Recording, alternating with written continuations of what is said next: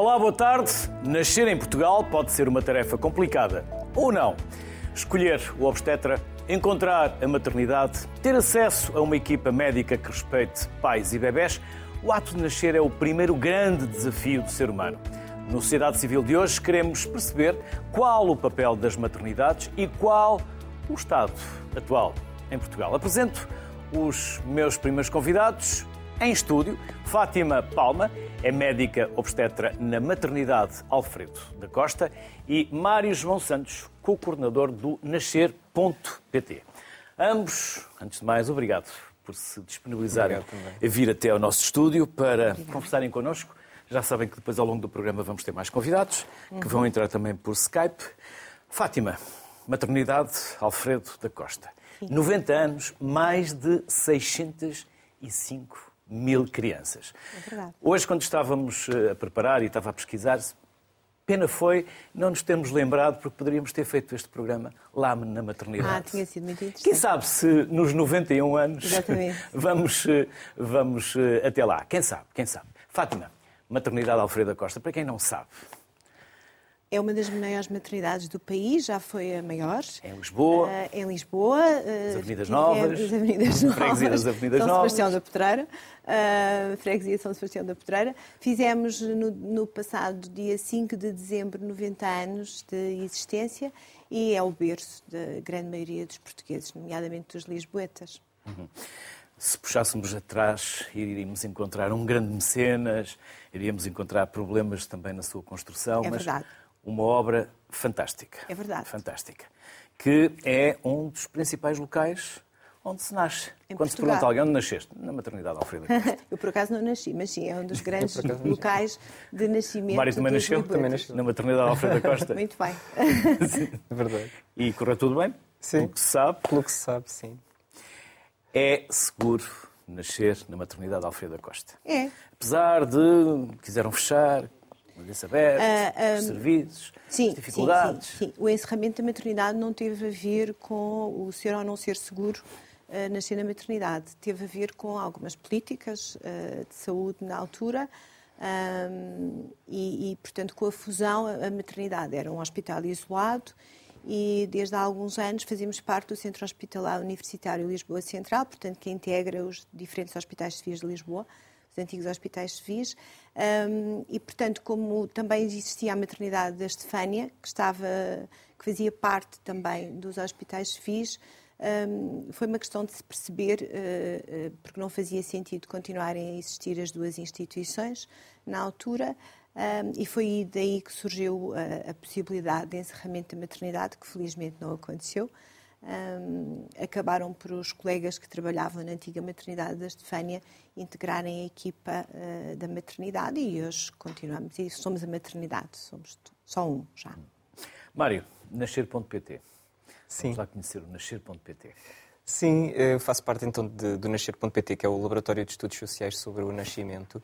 Um, foi uma estrutura que surgiu assim de uma forma muito orgânica do, do, trabalho de diferentes investigadores e investigadoras. Neste momento somos três pessoas que estamos na coordenação, eh, eu, a Sónia Pintacil e a Dulce Morgado Neves, e nós decidimos criar este laboratório muito de uma forma, eh, de forma a podermos trabalhar em conjunto, no fundo, porque nós partilhávamos este interesse pelos estudos sociais sobre o nascimento. Eu sou sociólogo, elas também, eh, também são sociólogas, e trabalhávamos em diferente, eh, com diferentes pontos de vista sobre as questões do nascimento.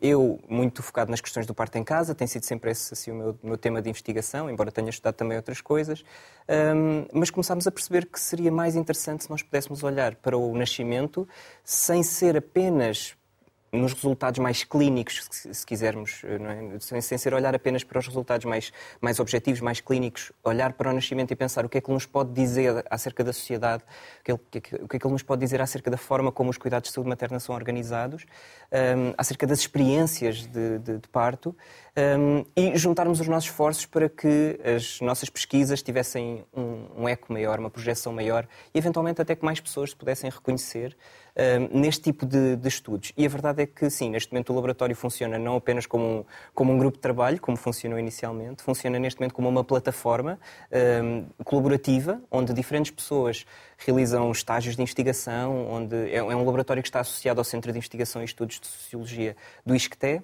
e, e, acolhe estágios, acolhe projetos de investigação, acolhe também sessões científicas, eventos científicos de diferentes, de diferentes uh, formatos uh, e é, um, é, uma rede de investigação também. Portanto, é uma rede onde diferentes pessoas, a maior parte são investigadores e investigadoras, mas também temos pessoas com outros perfis e que integram este, este grupo de membros que, assim, podem apresentar os seus trabalhos, podem ficar a conhecer o trabalho de outras pessoas um, e isso tem permitido, assim, ter um olhar bastante pluridisciplinar acerca do que é que é o nascimento, acerca do que é que pode ser uh, o nascimento, para além daquele entendimento mais biológico e mais clínico de, é?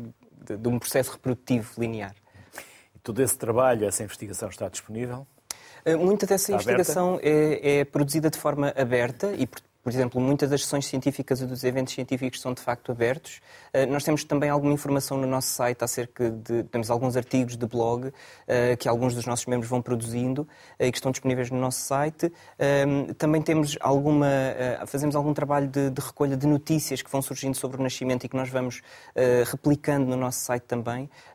E temos um certo acervo de, de notícias relacionadas com, com o nascimento. E estamos, temos principalmente esta vontade, esta abertura para uh, dar palco a uma análise uh, mais social, mais integrativa daquilo que pode ser, uh, podem ser os processos reprodutivos. e, portanto, é um, é, uma, é, um, é um espaço, é um laboratório, de facto, aberto à, à sociedade civil, sem dúvida. Fátima Palma, serviços, equipas, porque também se faz de pessoas. Sim, sim. Maternidade. Quem claro. são? Primeiro, a maternidade não é só nascer, não é? Não é só o nascimento, nem está só virada para o nascimento. Está virada para o cuidar, o cuidar da grávida e prepará-la e depois atender e satisfazer as necessidades de cada uma das pessoas que nos procuram na altura do nascimento. Um, a grande diferença da maternidade em relação aos outros hospitais começou há alguns anos. Isto porquê? Porque nós tivemos um, um médico visionário uh, que que percebeu que as grávidas são diferentes e que precisam, muitas vezes, com diferentes doenças e patologias, precisam de cuidados diferentes e de uma equipa multidisciplinar e, portanto, na maternidade há mais de 30 anos que existem consultas diferenciadas, ou seja, não existe só uma consulta de obstetrícia, são consultas que vigiam grávidas com diferentes patologias, com diferentes técnicos, uh, que podem ser obstetras, cardiologistas, endocrinologistas, e isso permitiu-nos que uh, mulheres com doenças que antigamente tinham dificuldade e tinham insucessos reprodutivos pudessem ter o seu filho e a sua gravidez. E fomos provavelmente uma das primeiras maternidades do país a encarar a obstetrícia dessa forma. Eu acho que foram os primórdios daquilo que nós chamamos a medicina materno-fetal, que é muito mais abrangente do que só a obstetrícia. Depois, o que é que nós temos, para além das nossas consultas diferenciadas, que nos diferenciam um bocadinho, hoje em dia já existem em várias maternidades e hospitais do país, um, temos toda uma equipa à volta, né, desde enfermeiros especialistas, desde outros médicos, nomeadamente de outras especialidades, que colaboram connosco uh, para que uh, o culminar da gravidez seja sempre um sucesso. Também temos serviço de medicina da reprodução um, e também temos, obviamente, a parte da, da, consulta de ginecologia. Claro que as grávidas têm-se modificado ao longo do tempo. Um, se nós antigamente tínhamos mulheres saudáveis, não é? Eh, que tinham e que procuravam a maternidade essencialmente para ter os seus filhos, hoje em dia temos realmente grávidas que engravidam mais tarde. Isso pode ser uma coisa interessante para discutir um, o nascimento dos primeiros filhos hoje em dia é muito mais tarde do que há alguns anos atrás. Obviamente, mulheres que antigamente eram impossibilitadas de ter filhos por terem doenças crónicas, hoje em dia, devido ao avanço da medicina, é possível que elas possam engravidar e também graças às técnicas da medicina da reprodução. E, portanto, são situações mais complexas. Um, que levam a que haja um cuidado, um ter que cuidar diferente destas grávidas. Um, e, por outro lado, também não nos podemos esquecer que estes partos também, por si só, podem ser diferentes e podem ser mais difíceis um, e por isso também lá estamos nós. A outra vertente, e extremamente importante, é que temos uma unidade de cuidados intensivos neonatais e, portanto, nós somos em Portugal e em Lisboa existem mais maternidades, somos um centro de apoio perinatal diferenciado. O que é que isso significa? Terciário, que nós recebemos bebés eh, e nós preferimos que os bebés se transfiram na barriga das mamãs, portanto, nós recebemos grávidas com qualquer idade estacional, porque os bebés podem nascer na maternidade a partir das 24 semanas. Esperemos que isso não aconteça, mas se for preciso, temos a nossa equipa, temos uma das maiores unidades de cuidados intensivos neonatais do país e, portanto, recebemos grávidas, quando é preciso, de todo o país e às vezes das ilhas. Mário, a Fátima falou que as mulheres, no caso portuguesas, engravidam mais tarde. É verdade. Pode ser essa uma das razões para se procurar mais uma maternidade privada e não tanto uma maternidade pública?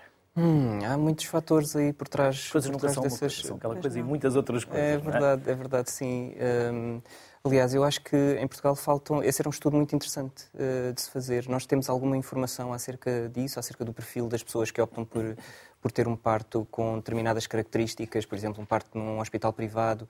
Um, há um estudo muito interessante, por exemplo, de, que foi a tese de doutoramento da Sónia Pintacilgo, um, que foi dedicada a isso, a estabelecer estes perfis, um, e que se percebeu, por exemplo, que pessoas com uh, um estatuto vá, com um perfil socioeconómico mais elevado, com, com acesso a seguros, sim, com uma escolaridade mais elevado, mais elevada, provavelmente com acesso a, outras, a outros recursos, era dentro deste perfil que existiam mais pessoas que optavam pelo parto uh, no privado, mas também era dentro deste perfil que existiam mais pessoas que optavam pelo parto em casa.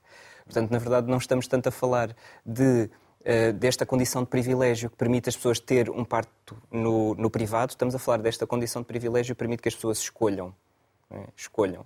Eh, e essas escolhas depois vão para diferentes sítios. Podem dizer que eu, como tenho a possibilidade de escolher, eu vou escolher um sítio no privado que eu sei que vou ter um quarto privado, se calhar essa é a minha prioridade, eh, que eu vá ter condições hoteleiras muito boas, que eu vá ter a pessoa que vai assistir ao meu parto, eu tive essa pessoa durante toda a minha gravidez e, portanto, isso para mim é o importante. Eu vou ter um obstetra ou uma obstetra que me acompanha durante toda a gravidez e essa pessoa é a pessoa que vai estar a assistir no meu parto. Um, e por isso eu sei que isso pode acontecer num hospital privado. Um, portanto, estas pessoas estão, estão, em maiores condições de garantir estas coisas que para si são as que dão segurança, dão conforto, que dão um, uma maior possibilidade de que o parto seja, uma experiência, seja vivido não só como uma experiência segura do ponto de vista clínico, mas também segura do ponto de vista emocional, uh, positiva até, não é? E, e, construtiva até, que seja, uh, que seja uma experiência uh, vivida como tal e integrada como tal. Mas também são, uh, são pessoas com este perfil de maior privilégio que optam por ter um parto em casa.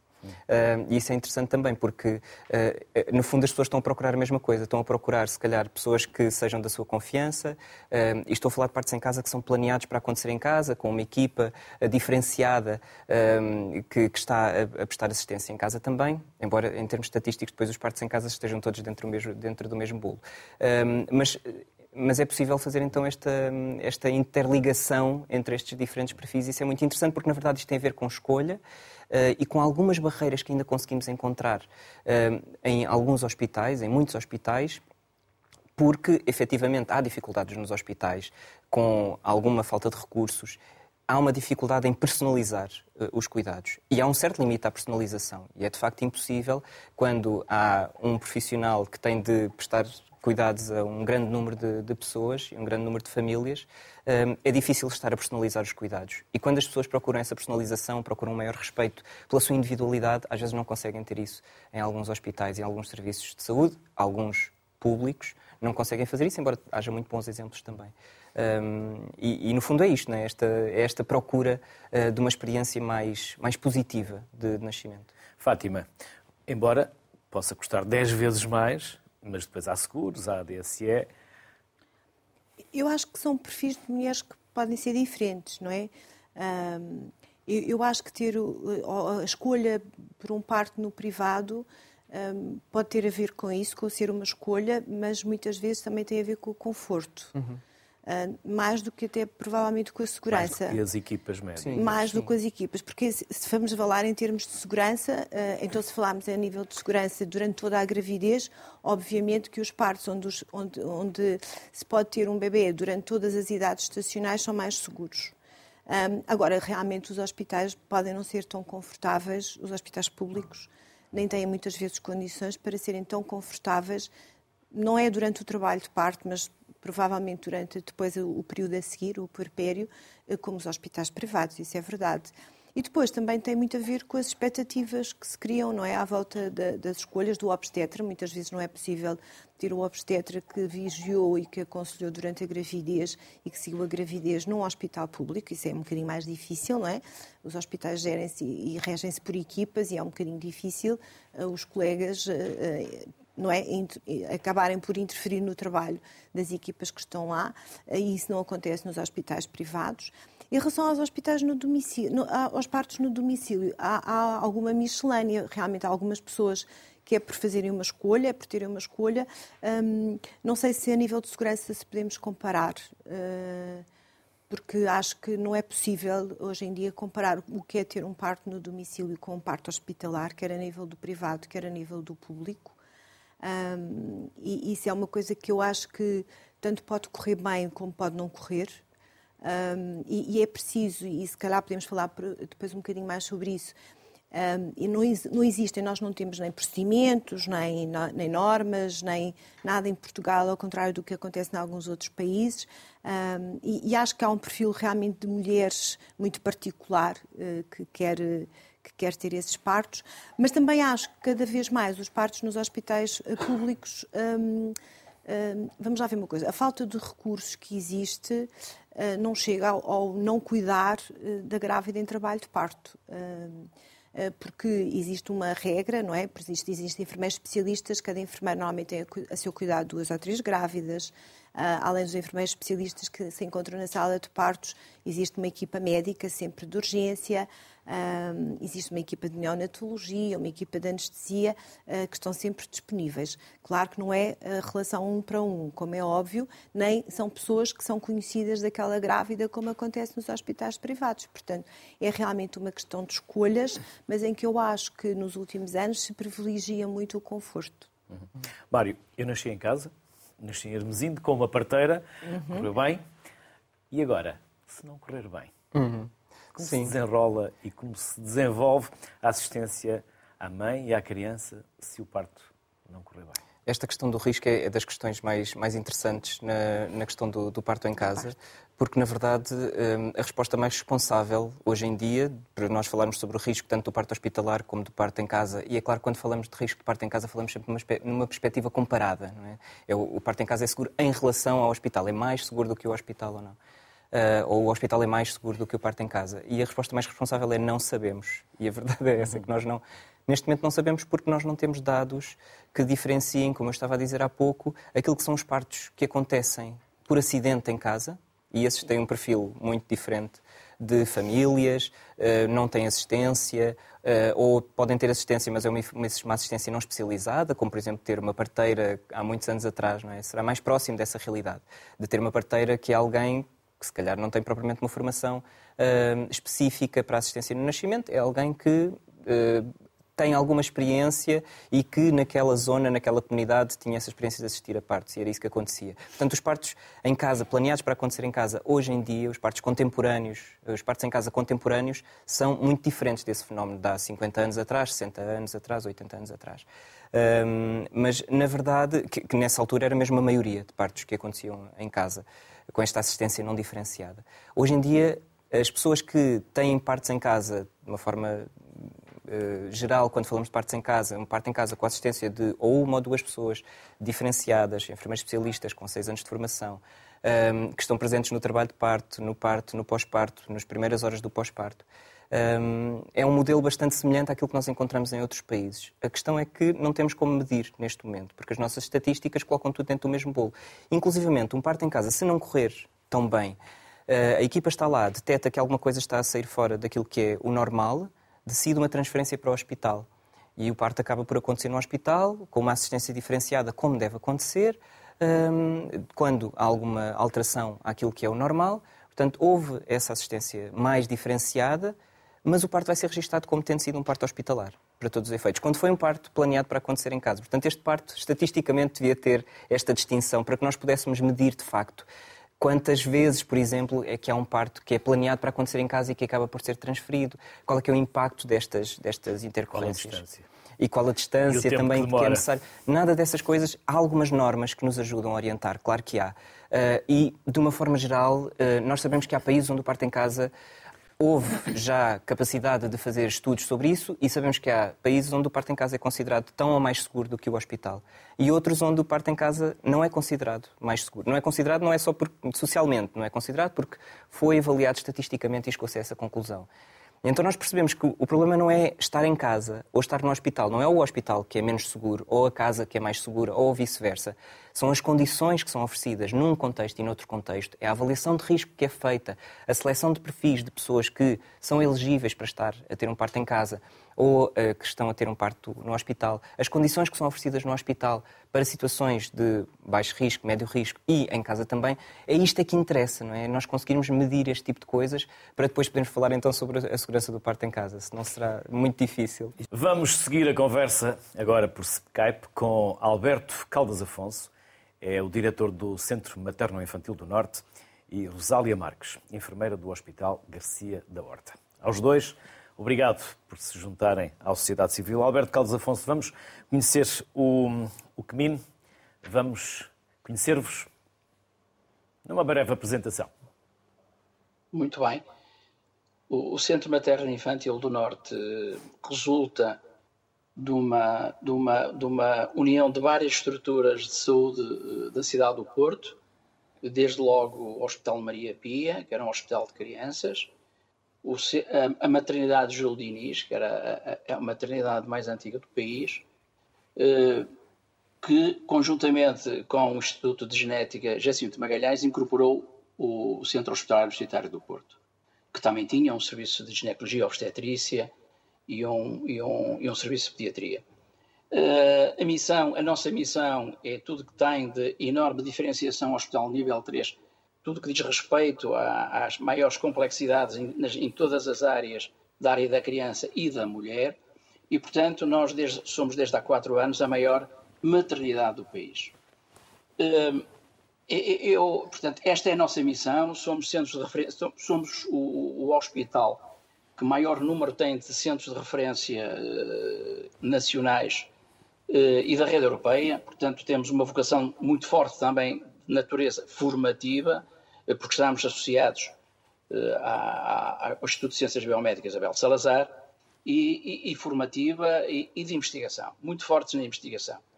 Eh, esta é a nossa missão, a nossa missão é efetivamente estar vocacionado para situações de maior complexidade, quer na área da mulher, quer na área da criança. Dito isto, muito daquilo que ouvi até agora, eu não estou completamente de acordo porque efetivamente estamos a falar de realidades diferentes. A realidade que aqui foi relatada de que se passa em Lisboa, efetivamente tem pouco a ver com aquilo que se passa no, no, no Porto e no Grande Porto. Convém eh, dizer, porque acho que é muito importante para todos os portugueses, que se há área em que nós somos um case study a nível mundial, de facto, tem a ver com os resultados em termos de qualidade e obtecamos na área materno-infantil.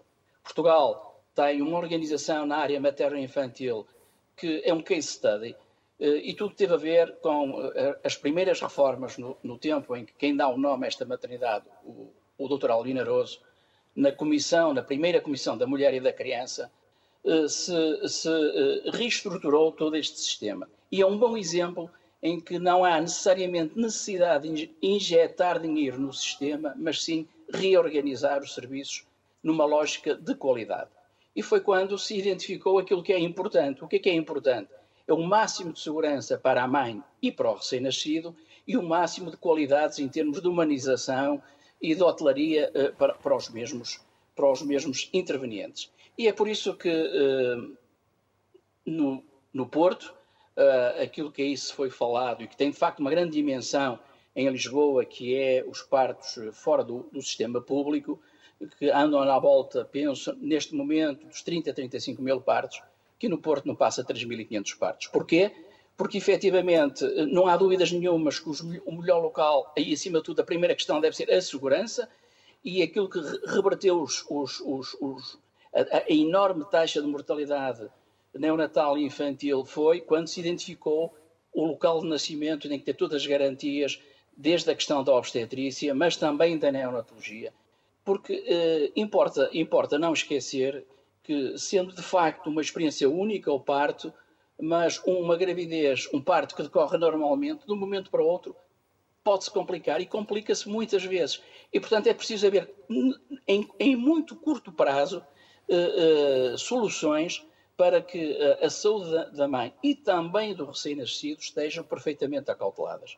Portanto, nós temos efetivamente condições de hotelaria compagináveis ou para melhor de, de que os hospitais privados aqui da cidade, mas temos, acima de tudo, para além disso, a questão da segurança eh, para a, a, mulher, para a grávida e para o recém-nascido. Hum. Alberto Caldas Afonso, vou-lhe vou, vou vou pedir, se não se importa, para trazermos também a Rosália Marques para, para a conversa e já, já, já voltamos a falar consigo, se, se concorda. Com certeza, então, com certeza. Rosália Marques, como há pouco apresentei, é a enfermeira gestora do Bloco de Partos e Urgência, Obstetrícia e Ginecológica do Hospital Garcia da Horta. Rosália, boa tarde. Boa tarde. Vamos também conhecer-vos uh, de forma resumida. Falar um bocadinho do Hospital Garcia de Horta.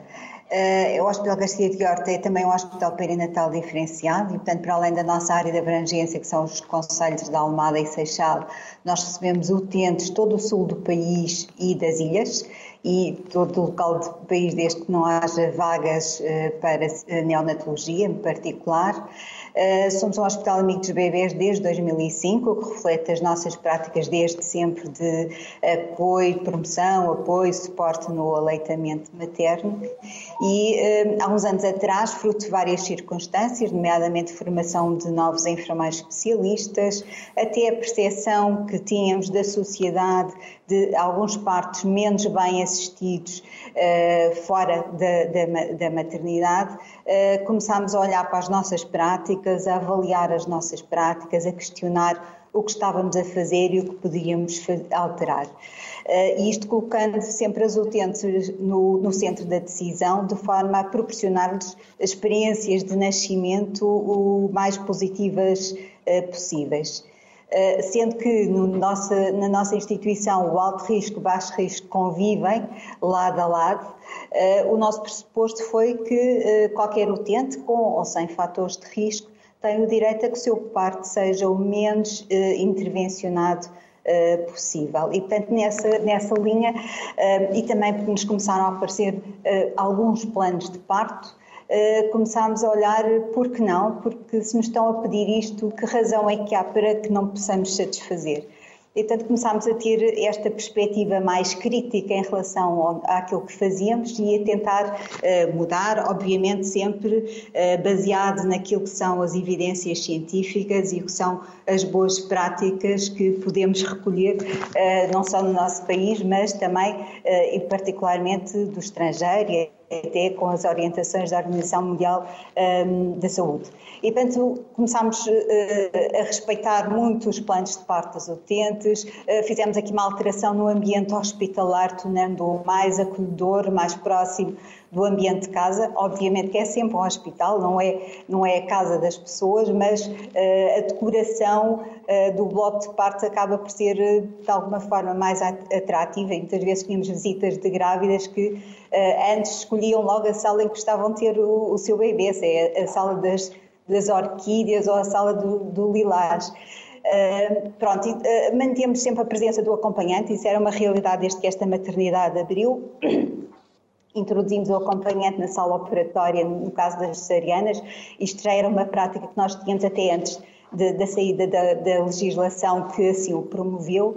Uh, promovemos a ingestão dos líquidos, promoção do movimento durante o trabalho de parto, nomeadamente com deambulação com telemetria, a utilização de medidas de controle da dor e de facilitação do trabalho de parto, nomeadamente a massagem, a reflexologia, a utilização da aromaterapia, analgesia inalatória um, com protóxido de soto, a utilização da bola de parto, um, promoção das posições verticalizadas no trabalho de parto e uh, neste momento mais de 65% dos partos eutóxicos são em posições verticalizadas, portanto não é na posição tradicional de litotomia. Também temos uma prática de episiotomia seletiva, não fazemos episiotomias por rotina, é só quando há efetivamente necessidade.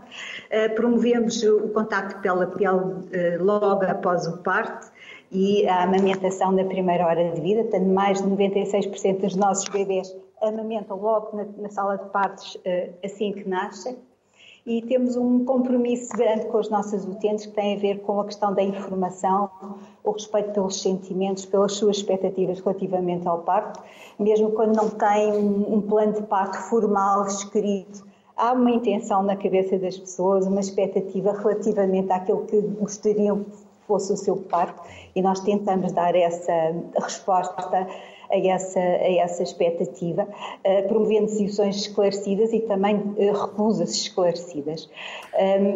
Para isso, nós. Sim, sim. sim. sim. Permita-me voltar ao Alberto Caldas eh, Afonso e depois também já volto a si, não querendo interromper o raciocínio.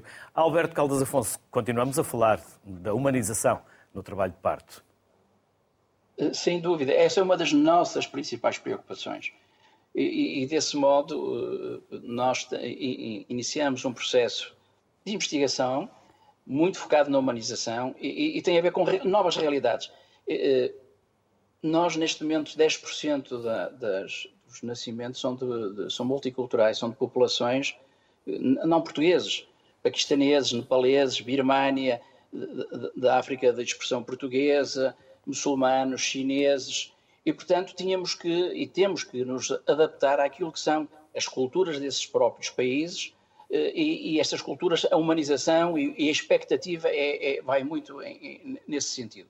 Iniciamos um processo de, de, de investigação utilizando ferramentas de marketing conjuntamente com, com, a Universidade Europeia, no sentido de o, o percurso desde, desde o diagnóstico de que está grávida até, até ao nascimento é um percurso que vai ser construído dentro aqui da instituição, em que ouvimos, eh, ouvimos uh, dezenas eh, de, entrevistamos dezenas de, de, de, grávidas, percebemos qual eram as expectativas que elas tinham relativamente a todo este trajeto, ouvimos os profissionais relativamente também àquilo que pode ser um fator discriminativo positivo relativamente à humanização durante todo esse trajeto, iniciamos um processo, depois de identificarmos de facto aquilo que era entendido como os fatores mais relevantes depois de toda essa série de entrevistas, um processo em que uh, a nossa grávida tem um tutor, que é o mesmo tutor, quer uh, de enfermagem, quer, quer médico, que acompanha durante todo esse,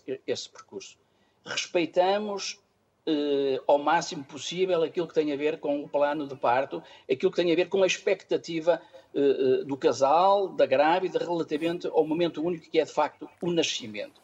E, e, penso que este é o caminho, é o caminho que faz com que, de facto, a nossa procura e, e, e aquilo que há um bocado falavam, eh, famílias que, por questões económicas, têm ou seguro de saúde ou têm capacidade económica, querem aqui ter o seu, o seu parto, porque reconhecem que é o local que lhes proporciona eh, as questões máximas de humanização, as questões de hotelaria eh, também daquilo que é o, o, hoje em dia indispensável, e também e acima de tudo a segurança.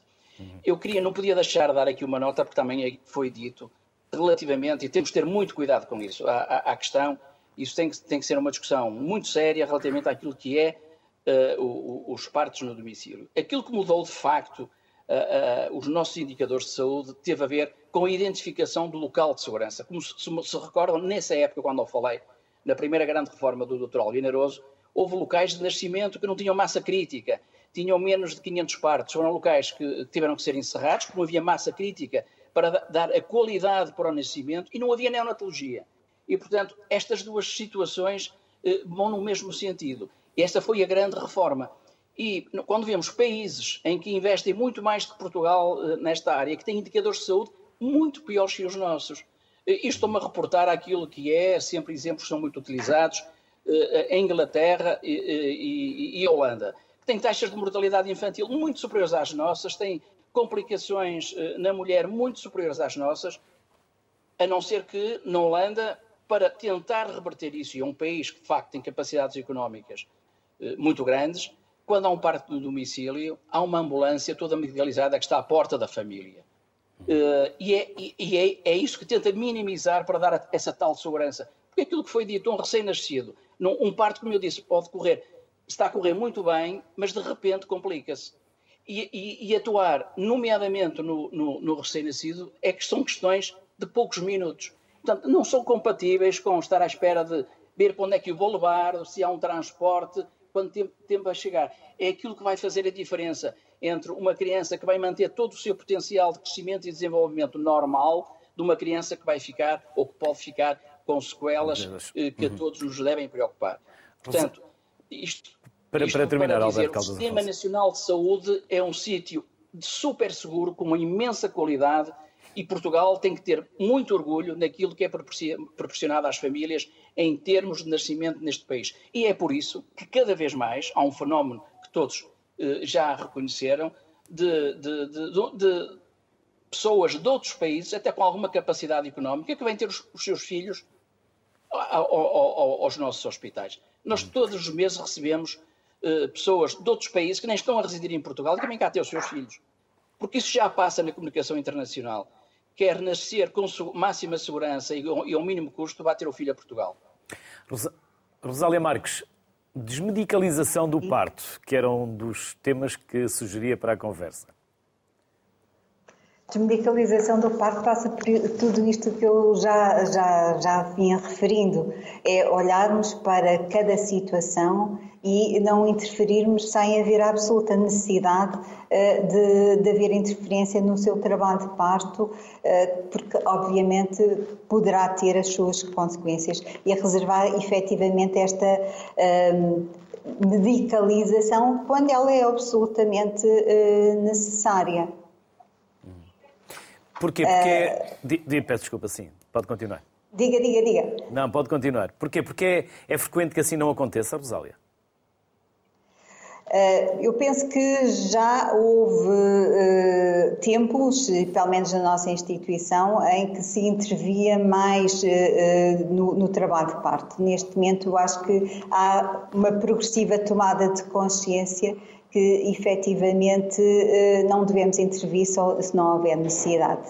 É claro que o facto de nós lidarmos eh, no mesmo espaço com situações de alto risco e de baixo risco acaba por, eh, de alguma forma, contaminar às vezes o nosso pensamento e, portanto, importa nós termos, sermos muito eh, certos daquilo que uh, é a nossa, a nossa missão naquele momento e perante cada parte e cada, e cada mulher.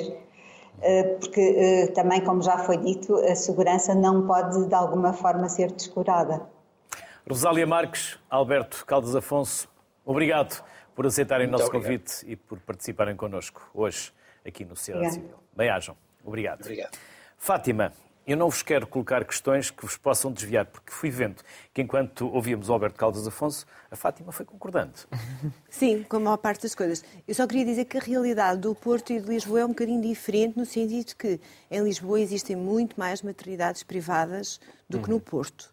Um, e isso faz com que o número de mulheres que têm bebês na, na maternidades privadas em Lisboa seja muito superior ao do Porto. De resto, o Centro Materno Infantil tem muitas semelhanças com a Maternidade Alfredo Costa. Somos ambos centros de apoio perinatal diferenciado e eu continuo a achar que, apesar de nós termos esta vertente da gravidez de alto risco, tal como existe também no Garcia, e, e muitas vezes essas gravidezes são realmente muito medicalizadas, um, Todos os hospitais do Serviço Nacional de Saúde, principalmente os centros de apoio perinatal diferenciado, como é a maternidade, têm evoluído ao longo dos anos, porque também a ciência nos foi mostrando que há realmente situações em que é preciso intervir em termos médicos e há situações que podem ocorrer e decorrer espontaneamente no trabalho de parto. Agora, isso tem que ser sempre, sempre feito com segurança, porque nós não podemos dizer que existem partos de baixo risco. Nós sabemos como é que começam, mas nunca sabemos quando é que terminam. E uma gravidez de baixo risco pode ter um parto complicado, seguido de uma hemorragia pós-parto, em que é preciso intervir rapidamente. E se isso for feito no domicílio, podemos não conseguir que isso aconteça. Um, e realmente nós não temos números em Portugal e é realmente importante percebermos isso. Menos de 1% dos partos em Portugal a não ser que eu esteja enganada, mas pelo menos as últimas estatísticas que eu vi é que são feitos no domicílio. Há realmente dois grandes tipos de parto. São as senhoras que não chegam ao hospital, não é? E que acabam por ter o parto no domicílio. Mas há aquelas que realmente querem ah, há umas que conseguem, outras, no decorrer do trabalho de parto, depois são transferidas, umas vezes atempadamente, mas outras vezes não atempadamente.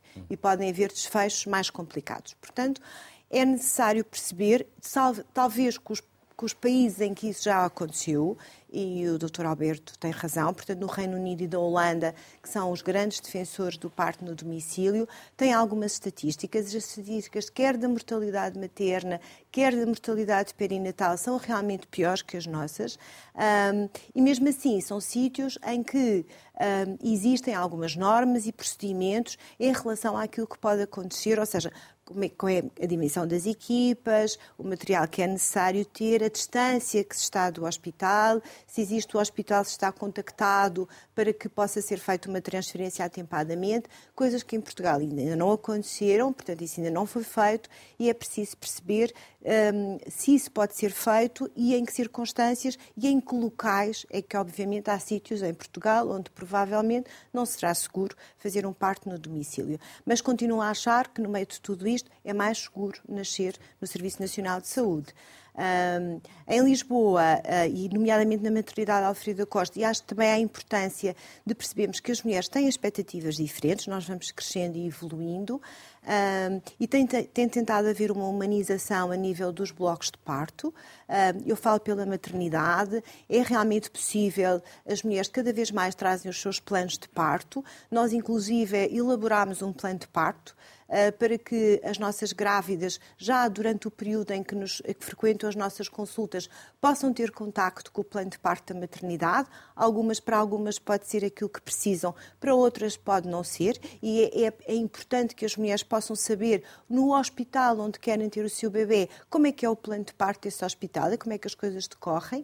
Uh, também temos possibilidade, e nós abrimos recentemente um espaço eh, que é um espaço eh, de, de, que tem um duche, que tem aromoterapia, eh, musicoterapia, é um ambiente, de um ambiente muito tranquilo, temos as bolas de pilatos. Há muitos anos que somos hospital também amigo dos bebês e que fazemos contacto pele a pele. Os pais estão presentes desde o início, não, não podemos que os pais permitir, não conseguimos, não temos espaço para os pais ficarem depois dos bebés nascerem e quando as mães vão para o puerpério, não é? Eu acho que isso é muitas vezes a diferença, como eu já disse, entre o público e o, e o privado.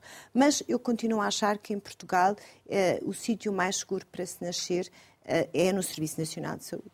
E o Mário estava pensativo, está assim, a não a concordar comigo. Eu tenho tantas coisas, teria tantas coisas para dizer. É assim, eu, pode parecer, eu, foi o meu tema de investigação, de facto, nos últimos 10, 10 12 anos, foi, foi o parto em casa. Mas eu não estou aqui para defender o parto em casa. O que eu, o que eu posso é apelar uh, à seriedade e, e, à inteligência na análise de, de, daquilo que, do pouco que existe para nós analisarmos sobre o parto em casa. Uh, e isso é muito importante porque, no final de tudo, o que muitas vezes resulta destas discussões é um julgamento sobre as famílias que decidem ter um parto em casa.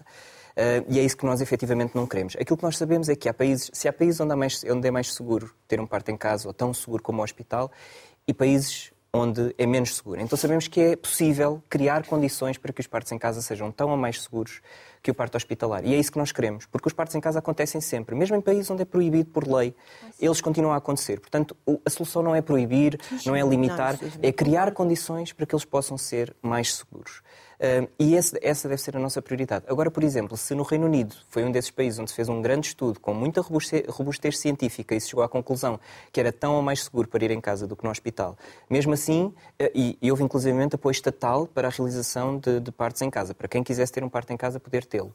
Uh, apoio estatal no sentido financeiro até. Mesmo assim, temos taxas muito baixas de partos em casa no, no Reino Unido. Uh, e se lá as taxas de mortalidade ou as, as, taxas de mortalidade perinatal, de uma forma geral, e de mortalidade materna são piores, então se calhar não é o parto em casa que está a contribuir para essas taxas de mortalidade piores, não é? Serão se calhar, principalmente os partos hospitalares, serão outras coisas que estão a contribuir, outros fatores. Portanto, por isso é que eu estou a dizer que apelo aqui a alguma seriedade na análise destas, Sim, mas destes dados. Já não aconteceu, não? Na Holanda nós temos agora cerca de 13%, tem, tem tido taxas sempre, sempre, sempre a descer de, de, de partes em casa, um, porque tem havido inúmeros fatores que têm contribuído para isso, não é já aquele, aquele, um, aquela realidade de 30% de partes em casa que era há algum tempo atrás. Uh, e de facto há uma avaliação do risco bastante diferenciada na Holanda, é um sistema bastante diferente que tem feito com que mesmo assim seja o país europeu que, que tem uma taxa superior. Mas também não há ambulâncias à porta, portanto isso também é uma realidade não, que também é, um, tem de haver uma rede, é uma rede é que está rede. montada e que facilmente, se for preciso, há uma mobilização uh, de, de, casa para o hospital. Há menos julgamento, o que faz com que as famílias, quando sentem que alguma coisa não está bem, ou quando um profissional sente que alguma coisa não está bem, não, não fica a pensar, não fica a discutir com a família, se calhar era melhor irmos. Vamos para aquele hospital que é 10 minutos ou vamos para aquele que é 15? Se calhar aquele tem práticas mais respeitadoras. Se calhar aquele é um bocadinho pior, mas é mais perto. Se calhar aquele... Não é, não é esta discussão, não é? Nós vamos embora porque é uma urgência e porque vamos embora. E a maior parte das urgências, temos de dizer, são de baixo risco, por assim dizer. São urgências não complicadas. São, eh, na maior parte das transferências, peço desculpa, são transferências não complicadas. Uh, e essas muitas vezes são aquelas que passam despercebidas, são aquelas que passam e se calhar a família, para não ser uh, alvo de julgamento, chega ao hospital e diz-nos, uh, aos profissionais de saúde que lá estão, estava em casa, de repente rompeu uma bolsa e, olha, agora parece que não acontece nada e pronto, e os profissionais e o hospital nem sequer sabem que aquilo é um parto em casa. Vamos juntar à sociedade civil mais duas vozes. Diogo Bruno, que é médico ginecologista obstetra, e Francisca Sorumenho, que é membro da Associação Portuguesa pelos Direitos da Mulher na Gravidez e Parto. Ambos, obrigado.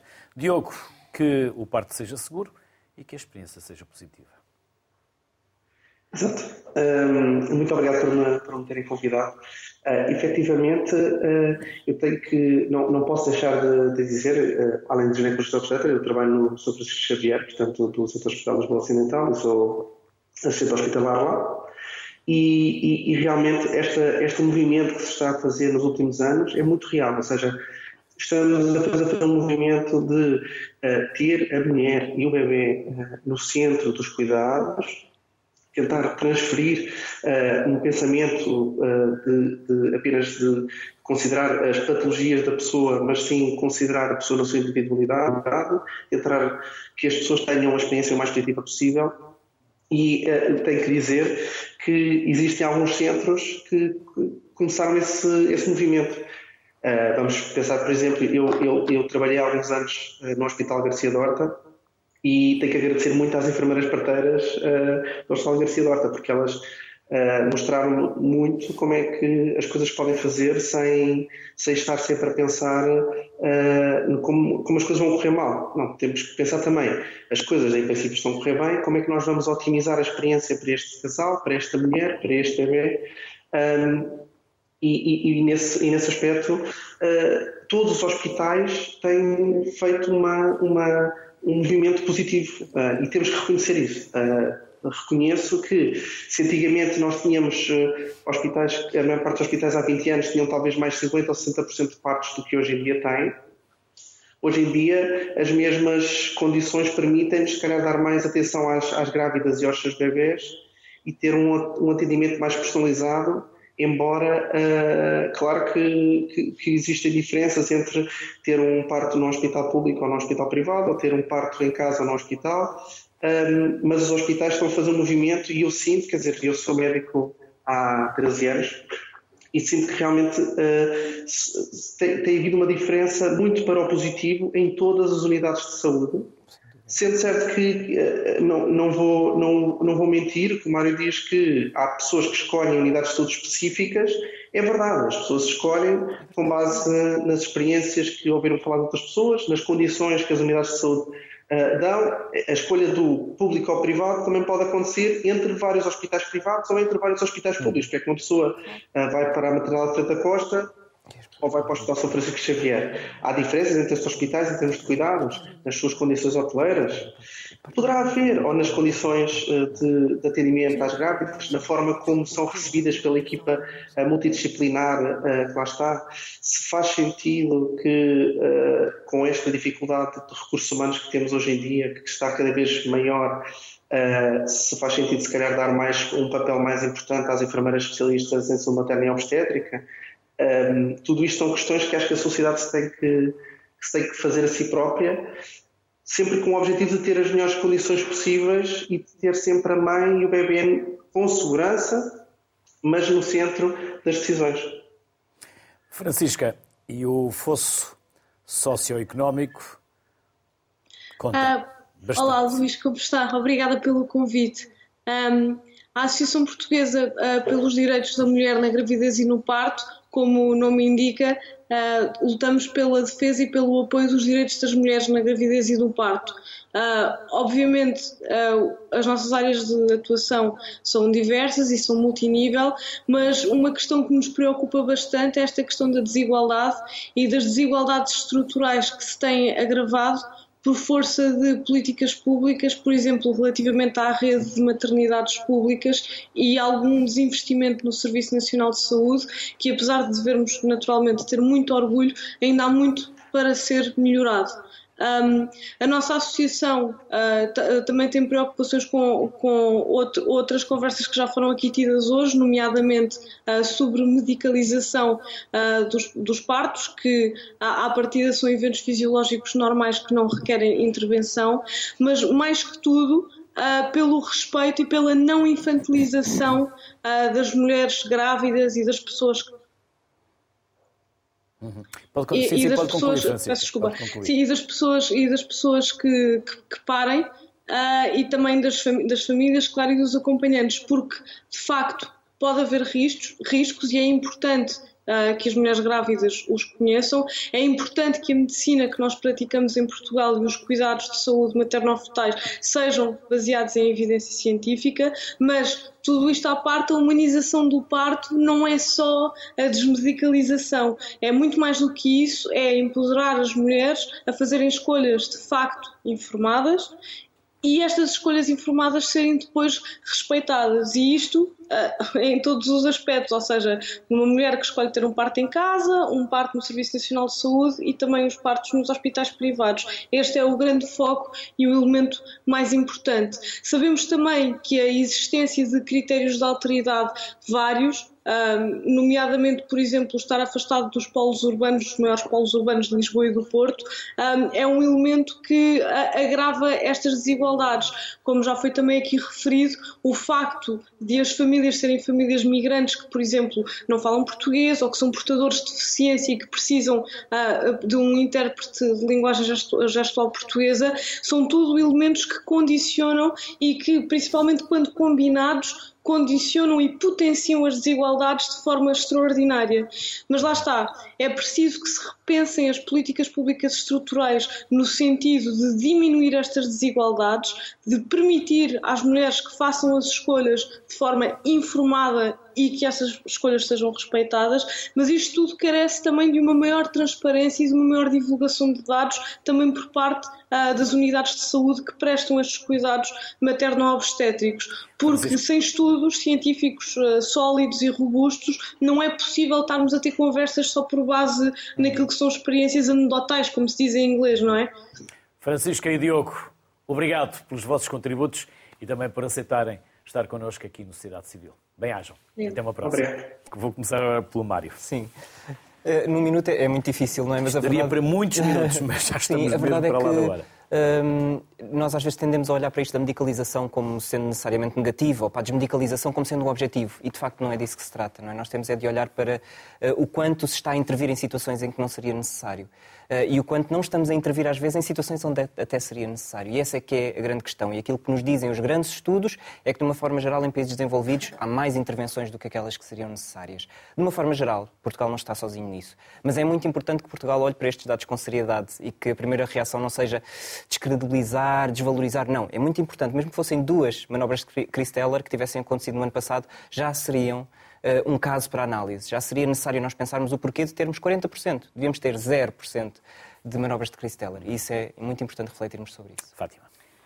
Hoje em dia a manobra de Chris Teller não está recomendada, portanto acho realmente estranho aquele, aquele número. Uh, na maternidade, não me lembro, isso é uma coisa de, de há muitos anos atrás. Em relação às episiotomias, elas têm indicações muito restritas hoje em dia. E foi uma evolução da medicina, nomeadamente da obstetrícia.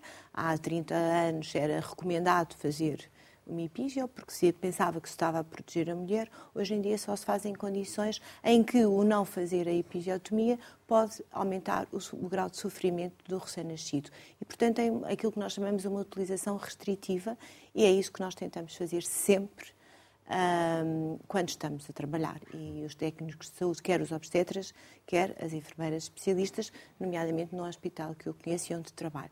Só queria eh, referenciar que hoje em dia na maternidade nascem 32% de bebês são filhos de mães imigrantes.